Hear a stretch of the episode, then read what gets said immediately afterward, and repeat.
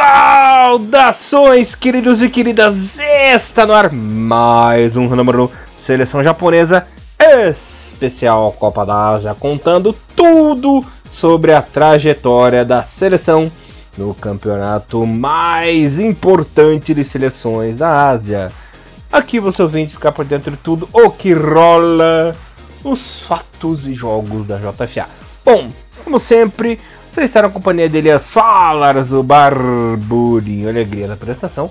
Comentários dele. O mito, Mr. Thiago Henrique Cruz. Eu tinha feito um apelido para você em off a última vez. Esqueci, mas agora já. eu esqueci, Tiagão. Você lembra o que que era? Eu não lembro o que a gente tava com- comentando, cara. Sinceramente, eu não lembro. Não sei se tinha alguma coisa a ver com Star Wars. Eu não lembro agora. Eu não lembro agora, sinceramente. Ah, é verdade. Aí, eu lembrei. Lembrou? Mr. Thiago Cruz, o Lando Caulista brasileiro. Que Tudo bem beleza. com você, Tiagão? Como é que vai esse bigode, rapaz? E a capa? Que beleza. A capa tá beleza, o bigode nem tanto, né? Essas piadas em off. Lembrando que, bem, o Lando Calrissian, eu acho que deve ser a, a única coisa que salva daquele filme Mequetrefe do, do Han Solo, né? Mas é isso, né? Não tive coragem de ver. Não veja, cara, você não tá perdendo grandes coisas. Bom dia, boa tarde, boa noite, nossos queridos ouvintes. Muito bom dia, boa tarde e principalmente boa noite pra você também.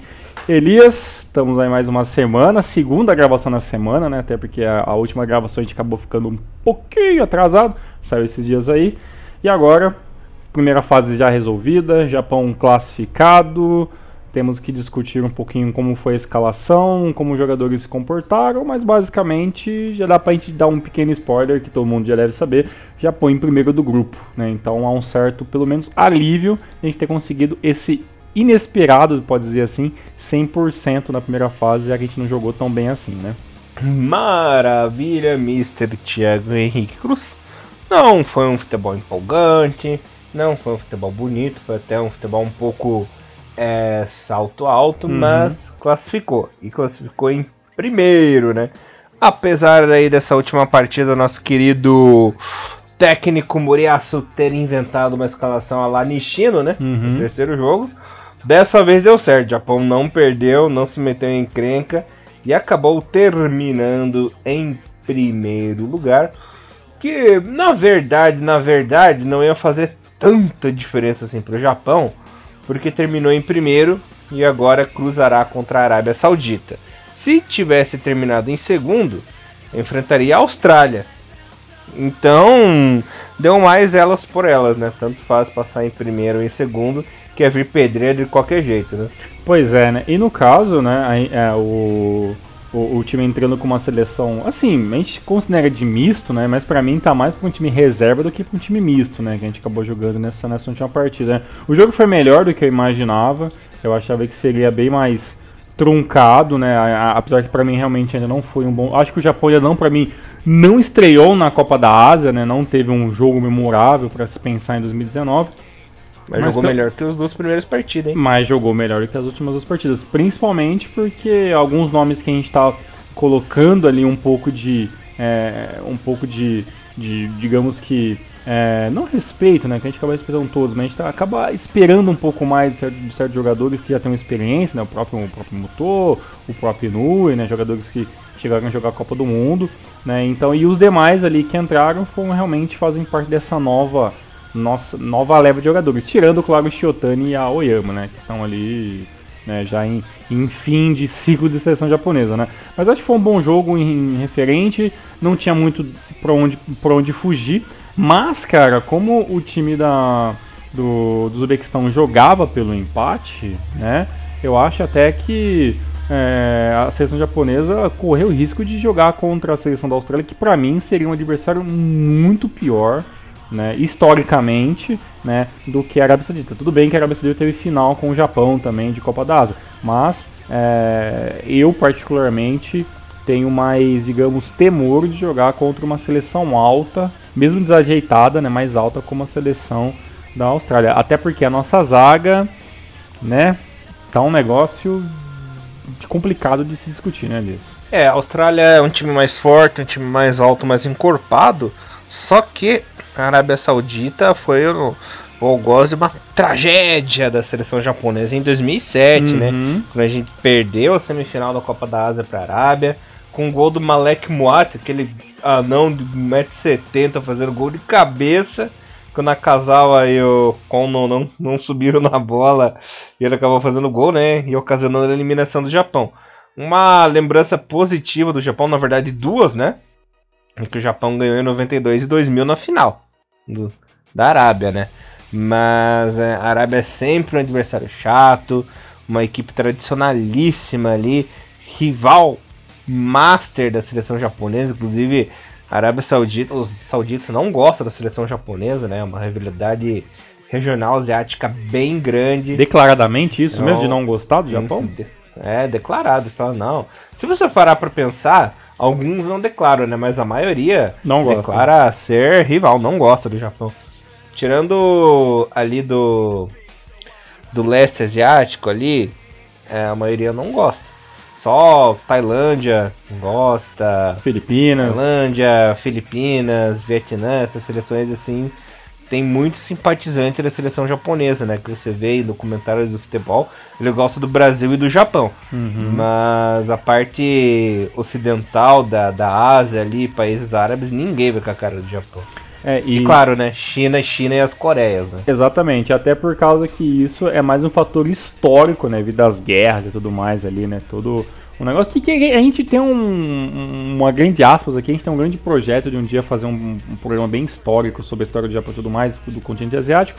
Quem sabe um dia isso sai do papel, até porque isso denomina muito, muito, muito tempo o estudo. Mas, Elias, é... eu não sei se você deve concordar, acho que em algum momento a gente acabou conversando sobre isso em algum Rinomaru. A seleção da, da Arábia Saudita, nosso próximo adversário, é uma seleção que, por mais que, que, que tenha todo esse fator histórico e tudo mais, é uma seleção que não anda saindo muito do quase, né? Chegou muito bem na Copa da, do Mundo, mas aí acabou sendo pela porta dos fundos, o grupo também não era tão fácil assim. Então, tipo assim, é uma seleção que, se tem uma, uma geração melhor do que, do que a última, pelo menos, é uma seleção que ainda não conseguiu resultados assim de grande expressão, né? É, a Arábia Saudita anda no ostracismo asiático desde 2006, né? Que jogou na última Copa do Mundo, acabou sendo derrotado pelo Iraque em 2007, inclusive na Copa que eliminou o Japão, né? E depois disso entrou num ostracismo total, né? Coadjuvante total. Não jogou a Copa de 2010, não jogou a Copa de 2014, decaiu muito o seu futebol, né, Tiagão? Inclusive na Copa da Ásia 2011 chegou a ser goleado pela seleção japonesa, não passou da primeira fase. Inclusive o Maeda no show naquela partida e tudo mais. E ficou um tempão ali é, sendo na parte escura da Ásia, por assim dizer, né, Tiagão? Ali nas, nas sombras. E só agora que tá reconstruindo seu murinho novamente, né? Então, essa nova geração saudita aí tem muito a que nadar ainda nesse oceano. E tem um detalhe importante, né? Perdeu o último jogo pela Copa da Ásia, né? perdeu 2-0 pro Qatar, né? Uhum. O que mostra que ainda assim é uma seleção forte, estava classificada, estava lutando ali por, por liderança de chave, mas né, é- é a- a- na teoria a Arábia Saudita é mais time que o Qatar, né? Só que aí, né, em campo são outros 1.500, né? Ah, outros 500, né? Lembrando que o Qatar, na minha opinião, foi a grande surpresa dessa chave, que terminou com 9 pontos na liderança. Eu lembro que eu havia dito que o Qatar não se classificaria, ficaria no máximo em terceiro colocado, se passasse de fase, né, Tiagão? Mas é um time que conseguiu se achar muito pela motivação de sediar o próximo Mundial, né? A próxima Copa do Mundo. Então eles não querem fazer feio. Querem dar o cartão de visitas aí nessa Copa da Ásia para poder fazer alguma coisinha legal na Copa do Mundo, né? Pois é, né? Então, e, e- e isso acaba com certeza animando e muito a própria seleção, a confederação, toda a preparação. Acho que vai ter até nesses próximos anos um, um investimento muito maior, talvez um investimento que o Qatar nunca teve, né? Pelo menos nos últimos 20 anos, pelo, pelo menos. Então, assim, é, vai ser pelo menos é, uma equipe um pouco mais complicada de, de se enfrentar, né? Claro que o Qatar, para Japão enfrentar Qatar é, é uma outra história, né? Aí eu só acho que só perde final mesmo. Mas é a Arábia Saudita que, com esse tropeço, né, ele chega um pouco acuado, né? Se perdeu pro Qatar, a possibilidade de perder pro Japão é muito grande.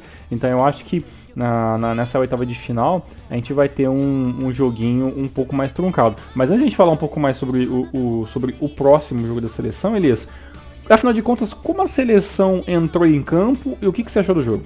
Certo, o Japão entrou com uma escalação mista com Schmidt no gol, Makino, Shotani, Muroya, Sasaki, Gentamiura, Inui, Aoyama, Muto, Kitagawa e Junya Ito. Eu achei. Entrou no segundo tempo Haraguchi, Wataru Endo né, Tiagão? Eu achei essa equipe do Japão mais ofensiva e mais solta que o time titular. Talvez por ter essas grandes novidades, como o Inui querendo mostrar serviço, o Kitagawa começando é, muito bem, né? Comecinho, Mutodo diferente também. Era um sangue novo que essa seleção precisava aí na primeira fase, né? É, jogadores que nós queríamos muito que atuassem, né? O Inui, o próprio Muto, que fez um gol de cabeça, né? Fazia muito tempo que eu não via o Japão fazer um gol de cabeça. E o Muto fez gol, né? Não queria mais o que. Apesar de ter começado perdendo o jogo, o Japão não estava mal na partida, só que acabou por vacilar na defesa. E o Shomurodov costurou os dois defensores ali. Se eu não me engano, foi o Makino e o Sasaki, né? Isso, ele acabou ele parecendo. Pra variar, a máquina fazendo bosta, né? E foi lá e fez um gol bonito, né? Tirou o Daniel Schmidt. Bateu naquele estilo Romário, né, Tiagão? Com a parte de fora do pé, assim. Bom atacante, um né? Bom atacante número 14, uhum. né? Bom jogador mesmo, deu um certo trabalho ali para a seleção japonesa, mas esse susto fez a seleção é, por acordar um pouquinho. Mutou foi lá e fez o gol no fim do primeiro tempo. Lembrando que esse jogador aí, o Shomurodov, ele atua na Rússia, né? Joga no Rostov, uma equipe ali da primeira divisão da Rússia, então ele está acostumado com jogos mais truncados, né? Uhum. Por jogar na Europa. Então ele realmente foi muito bem continuando falando da seleção japonesa, uma coisa que eu gostei muito também, Tiagão, é que a seleção ela não estava naquela idiotice dos jogos passados de querer finalizar e passar de qualquer jeito, né? O time estava pensando mais um pouco. Talvez o Morias tenha dado uma bronca pro pessoal não ser tão afobado, né? Que eu vi o time construindo jogadas melhores nessa partida. Pois é, o Uzbequistão não era uma seleção que tinha uma zaga tão poderosa assim. Então eu acho que o, o, trabalho de bola um pouco mais organizado, uma hora, né, esse vai e vem, esse toca, esse toca para um lado, toca um outro, volta um pouco, pensa um, pensa um pouco mais, iria ajudar até desmontar o sistema ofensivo. Então, é, muitas vezes você viu o, o, Japão tentando abrir pelas pontas, principalmente porque nesse jogo tinha dois jogadores que teoricamente têm muita velocidade, né? Tem o, o Junya Ito, né, e também o Inui, que já não é mais tão rápido, mas ainda assim é um jogador é, mas chutou bem, né? É. Deu, deu uns chutes bons. Sim, Ele sim, que sim. Tem, tem essa arma, né? Esse artifício de chutar de fora da área ali. Exato. Deu bastante trabalho é. pro goleiro. O, o Inui, que ele, que ele, quando ele entrou na seleção, ele veio para ser esse cara de velocidade. Ele veio para ser o que é o Junhaito hoje, né? E com o passar do tempo, o Inui, ele, claro, ele, vai, ele foi perdendo um pouco da velocidade, mas ele foi ganhando muito em finalização. Né? Então ele, hoje ele é um cara que vem para ataque não só para cruzar a bola, né? mas ele, ele vem também como um homem de finalização. Né? E tanto que o gol que saiu no segundo tempo, que foi o gol do Shotani, que foi um gol de fora da área, que ele veio receber a bola e chutou, teoricamente poderia ser um, um, um gol que o Inui ou o Junyaito pudesse fazer, né? Que a bola resvalar para trás e alguém vir pegar essa bola e acabar chutando. Então isso é muito interessante é, a, e isso mostra que talvez é, a seleção há de mudar então pro, pro próximo jogo, né? Porque, é, como você falou, pareceu mais solta, né? Pareceu jogar um pouco mais fácil, né? Com essa formação. Tudo bem que nesse jogo era um jogo que valia é, valia definir, definir adversários, mas as duas seleções estavam classificadas. No próximo jogo é pega para capar, perdeu é para casa, né? Então as coisas começam a ficar um pouco mais um pouco mais interessantes. Mas na minha opinião, qualquer um desses jogadores, né, podem e devem sim entrar no lugar do, do Minamino, né? Porque realmente tá, tá jogando muito mal, né? Esse é, esse começo de Copa da Ásia, né? Então acredito que esse jogo serviu até para o Moriaço ter mais esse problema, né? De decidir quem realmente vai ser o, o, o homem que vai que vai estar tá ajudando o ataque, né? O Osaka, o Osaka ainda é uma grande incógnita. É, alguns, alguns sites em inglês que eu acabei vendo por aí falam que talvez ele pode voltar no próximo jogo, alguns falam que talvez apenas de uma eventual semifinal. As informações são bem jogadas, a JFA não se pronunciou direito, então é, se o Japão não tiver o Osco nas próximas partidas, então é bom que esse ataque do Japão volte a funcionar, né? Bom, Tiagão, tenho quatro observações. A primeira foi no gol do Shotani, em que o pessoal do Uzbequistão tentou cavar uma malandragem absurda, né?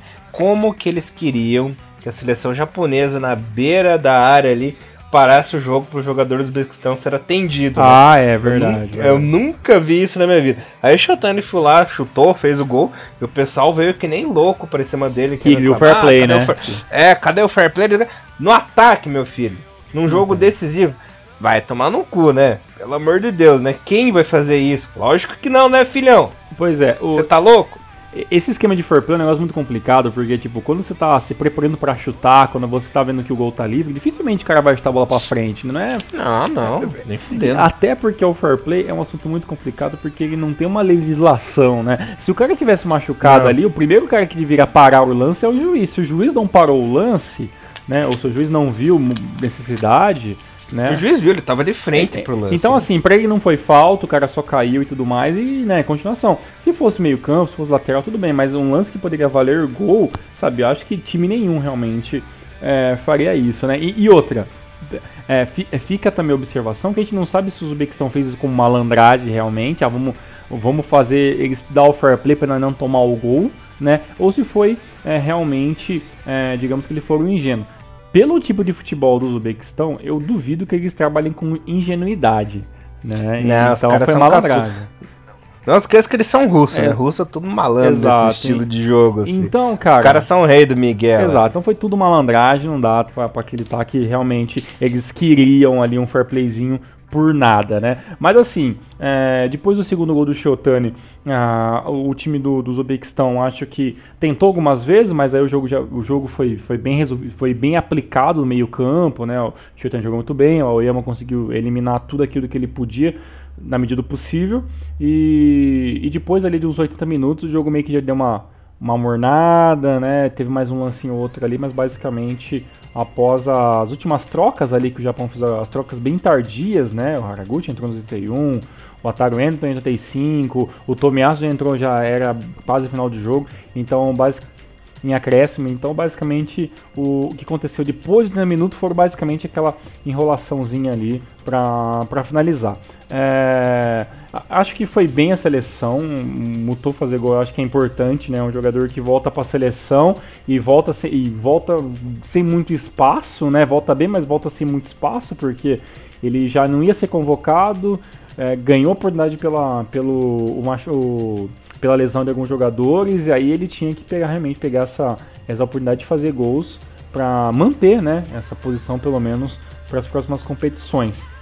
É, e pelo lado do Kitagawa, que vem como jogando como o centroavante da equipe, né? Ele ainda não conseguiu desencantar, né? Chegou a dar um pouco de pressão e tudo mais, mas o mais importante que é o gol, né? Ele acabou, ele não consegue, ele não conseguiu fazer ainda, né? Então a seleção japonesa, que até no final do jogo, quando entrou o Moriyasu no lugar do Kitagawa, a seleção joga um jogo. Moriyasu, tá louco? O Moriyasu, do Tomiyasu. e, se fosse o Moriyasu, seria genial, né? Entrar em jogo. Né? Que desde que resolveu essa porra aí.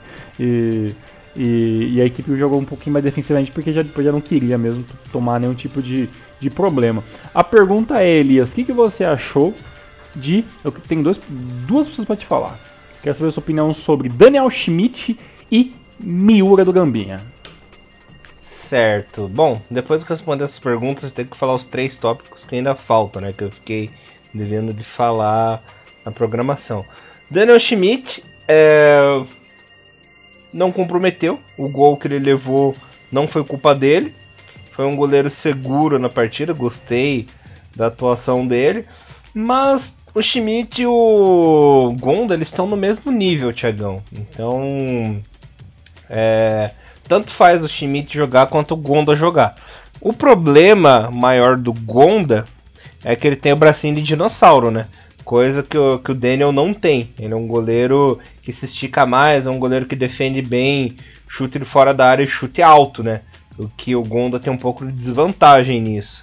Então, vai que ele acaba roubando essa vaguinha do Gonda aí na segunda fase, né?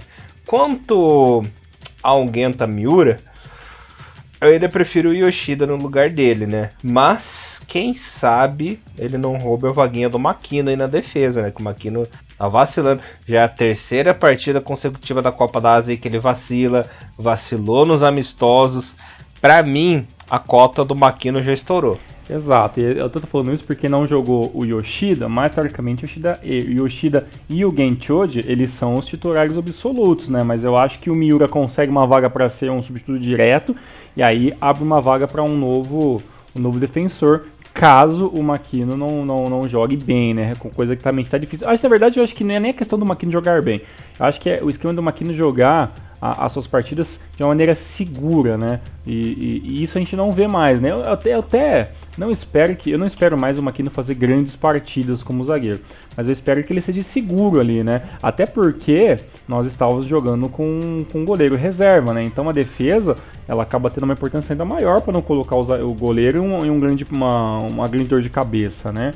E assim, o Makino, se você for ver, ele, ele foi colocado ali para ele ser o homem da zaga nessa partida, né? Porque de lado tinha o Sasaki, do lado você tinha é, o, o Muroya, depois tinha o, o Miura, né? Como, como, é, como parceiro de zaga. Então, assim, o, o, o ele era o cara que, tava, que, ia, que ia ali chefiar né, essa grande parte da zaga. e, e, e assim, Infelizmente, eu não vejo essa liderança, numa, diferente do que ele, do, da liderança dele no Ural Reds, né, na seleção. Ele é um jogador muito, muito mais passivo, né, a gente pode dizer assim. Né? Talvez é porque está jogando com jogadores que não são do mesmo time né, no Japão. Mas um, um, cara do calibre do Makini, rodado como ele é, já tinha que ter essa balandragem para ter essa, uh, essa liderança né, fora, de, fora de campo e também na seleção. Né? Mas, infelizmente, isso vai de de cada um. Elias, quais são os próximos tópicos que você falou de ficou de fazer? Ah, sim. Bom, faltam mais três. O segundo é que o Shiotani jogou de volante nessa sim. partida. Eu achei que o Shiotani ia jogar ali dupla com o Makino uhum. ali na, na defesa, né? Mas jogou de volante, jogou bem. Inclusive fez a cobertura do Makino que só fez bosta na defesa, né? Ele teve que segurar. Tanto que ele foi sacrificado com cartão amarelo, né? Porque o Makino não tava dando conta, né? Essa é a minha observação. E foi bem, gostei dele jogando de volante, jogador seguro. Um jogador que ficou um tempo sumido, né, Tiagão? Hoje jogar na Coreia, agora tá lá nos Emirados, é, jogando em casa, né, entre aspas, Copa da Ásia aí. E voltou para a seleção depois de fazer um tour, né, Tiagão? Ficou um tempinho sem ser convocado. E voltou bem aí para a seleção, chegou na hora certa. O meu terceiro tópico é que quanto ao Osako, a gente não precisa se preocupar, porque se o Muto jogar o que jogou aí contra o Uzbequistão, o Osako tá bem substituído, né? Ele fez uma boa partida, foi bem competente aí e deu conta do recado, né? Espero que continue assim. Claro, torcemos aí pela recuperação do Osako, mas se ele voltar só em uma eventual semifinal, pelo menos o Muto tá dando conta, né? Pois é. Sobre o, o, o, o Shiotani, eu, é, é, parece até que ele ganhou, a, ele ganhou a posição como volante meio que na, na, na, na, raça, né? Porque ele é, um, ele é um zagueiro que nos Emirados faz tudo para aparecer no ataque, né? Então é um cara que parece estar tá querendo avançar um pouco mais na sua posição. Foi bem, jogou bem, foi, é o jogador que que na, na, na prévia né, dessa, da, da Copa da Ásia eu falei que eu queria muito ver ele jogar, jogou bem, assim como você queria ver gol do motor e saiu, então esse foi uma partida que uh, os dois jogadores que a gente colocou algumas fichas né, para esperar nessa Copa da Ásia como certas é, positividade, acabou acontecendo, vamos ver se eles continuam. É, por mais que, que, que, que o motor tenha funcionado nesse jogo, eu ainda acho eu ainda fico um pouco com o pé atrás em questão de, de um jogo com um pouco mais de dificuldade, né? Tipo, por exemplo, é, a, a, por mais que a gente saiu atrás do, do, placar nesse jogo, e a resposta veio rápida com o gol de cabeça do motor, é, o segundo gol deu uma certa complicada lá, né? A gente, a gente chegou até, até, alguns momentos de, ter, de tomar uma certa pressão do time do Uzbequistão. Até porque se a gente for dar uma olhadinha no, no, na, na, parte chata do futebol, né? Que é a parte da, da, da, da, teoria do que aconteceu nos números, né? O Japão teve menos posse de bola, né? Do que o time do Uzbequistão, né? Foi 43 contra 57. O Uzbequistão prendeu mais a bola, o Japão fez a bola correr um pouco mais, mas foi uma, foi uma equipe que deu alguns certos sustos, né? Então eu acho que um jogador como o Osako, né, na hora de talvez prender a bola um pouco mais no ataque, ele faz um pouco mais de diferença. Mas como você falou, se o ataque funcionar, ah, esse, essa, essa problemática de não ter um centroavante que faz gol com regularidade como é o Osako, é, fica um pouco diminuída. O Japão deu 426 to toques, né? Contra 556, né? Como o Uzbequistão ficou mais com a bola e acabou tocando mais. E a porção de, de passes no Japão foi 83% contra 85. Chutes a gol, o Japão chutou mais, foi 14 contra 10.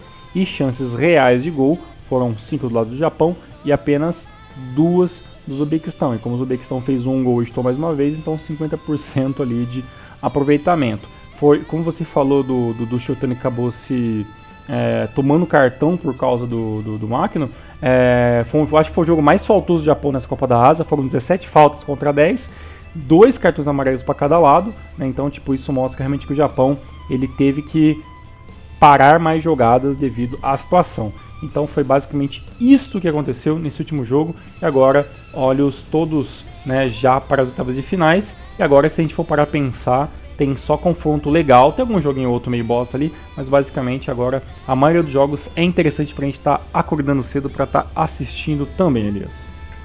É, o nível técnico dos times vai melhorando, as faltas vão aumentando, né?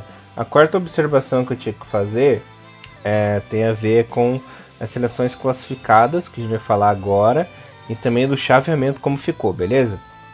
Nós ficamos devendo para vocês o grupo C, o D, o E e o F, galera. O grupo C deu a lógica, Coreia do Sul em primeiro, China em segundo, é, Kirguistão caiu fora, não entrou ali na, na terceira fase. Bom, no grupo D tivemos Irã e Iraque, empataram a última partida, passaram com 7 pontos. O Vietnã conseguiu a classificação ali na terceira colocação com 3 pontinhos. Grupo E, Catar em primeiro, Arábia em segundo. Líbano ficou em terceiro, não conseguiu classificação, por um motivo muito louco, que eu vou citar para vocês daqui a pouco. E no grupo F, Japão e Uzbequistão. Japão em primeiro com 9, Uzbequistão em segundo com 6 e Oman em terceiro com 3 acabou passando de fase. O Líbano chegou a golear a Coreia do Norte aí na última rodada pelo placar de 4 a 1, mas devido a um detalhe o time não se classificou para essas oitavas de final, porque no final do jogo o juiz já tinha apitado no fim do jogo, Tiagão, e o jogador do Líbano reclamou com o árbitro e acabou levando o cartão amarelo. E esse cartão amarelo acabou classificando o Vietnã para a segunda fase, porque a equipe tomou menos cartões que o Líbano. Eles terminaram empatados em todos os critérios, mas no critério de cartão passou o Vietnã, porque o jogador do Líbano levou cartão após o jogo por reclamação, você acredita? Caraca, esse aí realmente vai ser caçado. É, é, é, quando começa a ter o quando, quando o campeonato ele abre brecha para essas coisas meio complicadas, né, tipo ter o melhor terceiro lugar passar, os quatro melhores terceiros lugares passar, aí eles começam a ter esses critérios de desempate, né? Agora o cara tomar um cartão pós término de jogo é um negócio que eu vou te falar, né? Porque, cadê os staff desse time para, ó, oh, gente, acabou o jogo, vamos pro vestiário, vamos, vamos ver outros jogos, esperar resultados. Agora o cara quer discutir né? Melhor para o Vietnã, mal para um dos primos aí que fica fora da Copa da Ásia. Poderia já contra a Jordânia, que seria um, um, um baita jogo difícil para passar, né? Mas aí acho que a Jordânia agradece seu Vietnã, é, né? Uhum. Lembrando que o Kirguistão passou de fase assim, acabei confundindo aqui. A equipe também passou. Ok. E, Bom, Tiagão. Quais serão Oi, os confrontos fala. agora? Exato. Falando do, da Asa Norte, primeiro, temos esses confrontos aqui: Tailândia contra China, Irã contra Oman, Jordânia e Vietnã e Japão e Arábia Saudita. Lembrando que o vencedor de Jordânia e Vietnã enfrenta o vencedor do nosso jogo, né, entre Japão e Arábia. Do outro lado, no, na asa sul, temos Coreia e Bahrein, Catar e Iraque, Emirados Árabes e Kirguistão, Austrália e Uzbequistão. Lembrando que se o Japão passar, e a Coreia passar, teremos a final que eu falei pra você, hein? Ah, tá. E peraí, e se o, e se o Japão passar de agora de Arábia Saudita, vai pegar quem na próxima, na próxima nas quartas de final? O Japão pega o vencedor, se vencer, né? Entre Jordânia e Vietnã. Lembrando que tivemos um Japão e Jordânia arranca-rabo em 2004 nas quartas de final que foi dureza. Lembrando que essa é a primeira vez que acontece oitavas, né? Na Copa da Ásia, porque aumentou o número de participantes, de 16 foi para 24. Belezinha. É, Japão e Arábia Saudita jogam no dia 21, né? Às 9 da manhã teremos jogos ao meio-dia no dia 20, às 3 horas da tarde no dia 20, teremos jogos no, nas 11 da manhã no dia 22, às 14 horas, e também teremos jogos no 21 às 15 e às 12 horas. Então tem horário para todo mundo ver jogo. E agora é o seguinte, Elias, sem ficar em cima do muro, quem passa, quem não passa nas oitavas de final da Copa da Ásia? Sim, senhor Tiagão. Falando jogo por jogo aqui para dar aquela emoção pra galera, né, Tiagão? Tailândia e China. Passa a China. Vou votar na China. Você também? Hum, cara, eu vou, eu vou de zebra, eu vou de Tailândia. É. Eu vou de zebra. Irã e, Irã e Oman. O Irã atropela a seleção de Oman. Irã facilmente. Jordânia, vai dar Jordânia e Japão. Jordânia e Japão. Infelizmente não vai ter um Vietnã e Japão que seria muito bom para nós, mas difícil. Hein? Só se acontecer uma zebra inacreditável. Se já será, vai ser difícil de a Tailândia ganhar da China, imagina o Vietnã ganhar da Jordânia, né? É, é verdade. Entre Coreia e Bahrein, eu voto na Coreia. Voto Coreia com pesar, cara, que o time do Bahrein já foi bem embaçado já, mas ultimamente não sei, uma incógnita, mas eu vou de Coreia. Qatar e Iraque, o Qatar vai passar porque tá numa fase boa. É, pela fase, Qatar vai mais de Iraque. Eu vou de Qatar também. O Iraque é mais, na, no papel é mais time, mas o Qatar tá mais empolgado. Emirados e Kirguistão vai ser aquele atropelo uhum, dos Emirados. Sim, com certeza Emirados, sem dúvida. E eu vou votar no Uzbequistão, cara. O Uzbequistão vai tirar a Austrália. Sério mesmo? Bem, como eu sou hum. cagão de Austrália, eu vou de Austrália, mas a seleção da Austrália né, é longe de ser aquela Austrália tenebrosa, né? Então, realmente, se der o Uzbequistão, não vai ser zebra, né? Vai ser realmente um placar até normal. Até por causa que, se a Austrália vacilar, né? O Shumuranov aí vai meter gol. E Japão e Arábia Saudita? Japão. Japão, né? Acredito que o Japão também. A Arábia Saudita é um adversário que tem que ter uma certa relevância mas não é um adversário assim tão forte, né? É uma coisa que eu tava dando uma olhadinha aqui, né, nos resultados recentes, né? Eu tava vendo aqui, Elias, que assim, após Copa do Mundo, né, que o time da Arábia Saudita, para quem não lembra, a Arábia Saudita acabou caindo no grupo do da Rússia, né? E aí perdeu de 5 a 0 na estreia, depois perdeu de 1 a 0 pro Uruguai e pro final acabou perdendo 2 a 1 pro ganhou do Egito por 2 a 1 e acabou indo embora da Copa. Pós Copa da do Copa do Mundo, o, o, a Arábia Saudita fez os seguintes amistosos. Empatou em 2 a 2 com a Bolívia, perdeu para o Brasil 2 a 0 empatou com o Iraque em 1 a 1 ganhou de, do, de, é, do Iêmen por 1 a 0 empatou com a Jordânia, empatou com a Coreia do Sul em 0 a 0 ganhou, aí já entra, aí já entra né, a, a Copa da Ásia, né, que aí estreou ganhando por 4 a 0 da Coreia do Norte, ganhou do Líbano por 2 a 0 e agora perdeu para o Qatar pelo mesmo placar de 2 a 0 e agora o próximo jogo, Japão e Arábia Saudita, Elias. É, galera, lembrando que olha, tá pesado, né? Tá pesado essa não tinha para onde fugir. Lembrando vocês ouvintes que se o Japão tivesse terminado em segundo, cairia contra a Austrália, né? Ia ser complicado porque seria numa eventual semifinal Japão e Coreia, né? Pois é, o que é, é mais complicado, né? Uhum. Eu acredito é, que a semifinal será entre Japão e Irã, de um lado, e Emirados e Coreia do outro. Caramba, eu, eu, eu preciso pensar um pouco mais, não tenho ainda ideia. Uma coisa é verdade aqui na nossa sobre o Rio Mauro, uma coisa que a gente conversa muito durante antes dos jogos e tudo mais. A gente não tá assim tão certo do título para a seleção japonesa, né? Essa é uma grande verdade, né? A gente está assim a, esperando que o Japão vá mais longe possível, né? E vai ganhando um pouco mais corpo na competição, até que esse favoritismo que é no papel comece a ser um favoritismo em campo também, né? Mas a grande verdade é que a, a, eu acredito que a gente ficou mais assustado com o Japão caindo numa oitava, numa quarta, a gente não lembro qual era a fase exatamente que acabou perdendo os Emirados Árabes em 2015 uma quarta, né? Do que uma oitava agora, né? Por causa que em, 2000, em 2015, que a gente estava defendendo o título, o Japão tinha a cara de ser um time mais campeão, né? Agora, com tudo isso que aconteceu na seleção, a gente tá tendo aqui meio que um jogo de cada vez, né? Então, assim, a, a gente acredita que no papel o Japão é superior a quase todas as seleções que estão ali. E bate de frente ou outro aí com uma seleção que tem o mesmo, o mesmo nível técnico.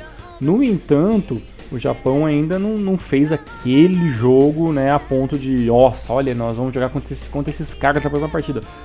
Complicou de vez, sabe? O Japão não vem sendo esse jogo, esse time que vem dando medo nos seus adversários, né? Então, eu acho que agora que não tem mais como correr, como Elias falou muito bem, Espero que o Japão faça um bom jogo contra a Arábia Saudita, vença, mas vença de uma maneira que coloque medo nos próximos adversários. E aí o Japão vai começar cada vez mais colocar esse fator de favoritismo em campo. Se perder, vai ser uma zebra porque o Japão é uma seleção melhor. Mas infelizmente a gente está vendo que né, é, o, o, o Muriaço está tendo sim dificuldades de montar a equipe. Uma que ele, ele já tem um discurso meio que pronto, né, caso não ganhe a Copa da Ásia que é as lesões, uh, os remendos que ele tem que fazer na equipe, né? Mas se vencer com, com, com, com os desfalques que, que, que, a seleção teve, acho que com certeza vai alavancar ainda mais o trabalho do Moriaço para a seleção japonesa ir até a Copa do Mundo. Mas aí a gente tem que esperar e torcer que o Japão jogue bem e vença a Arábia Saudita no dia 21. É, essa seleção japonesa está me lembrando muito aquela seleção de 2007, né? Uhum. Que inspira, mas não inspira confiança ao mesmo tempo. Aquele time instável, assim, que não, não dá para saber o que vai acontecer. Exatamente, é uma molecada muito nova, os, os, os que os estão lá de. O que, o que estavam na seleção, eles estão agora de, de, mais velhos também, não são jogadores que vão resolver o jogo sozinho, né? Então, assim, o coletivo do Japão mostra que vai ser diferencial, né? Se não tiver coletivo, dificilmente o individual vai acabar resolvendo. Né? Então, basicamente é isso, mas a gente espera que a gente esteja errado e que o Japão vença com uma certa facilidade. Mas a gente está vendo que, infelizmente, facilidade e Japão são coisas que não existem na Copa da Ásia. Vamos ver, né, Tiagão? Vamos ver. Fechou? Fechou. Maravilha, Tiagão. Agradeço você aí por mais um programa. Voltamos mais semana que vem com Hinomaru e Copa da Ásia. Hinomaru levando o melhor futebol japonês pra vocês, galera. Até semana que vem. Boa sorte contra os Sardita. Vamos, Japão. Um abraço. Tchau.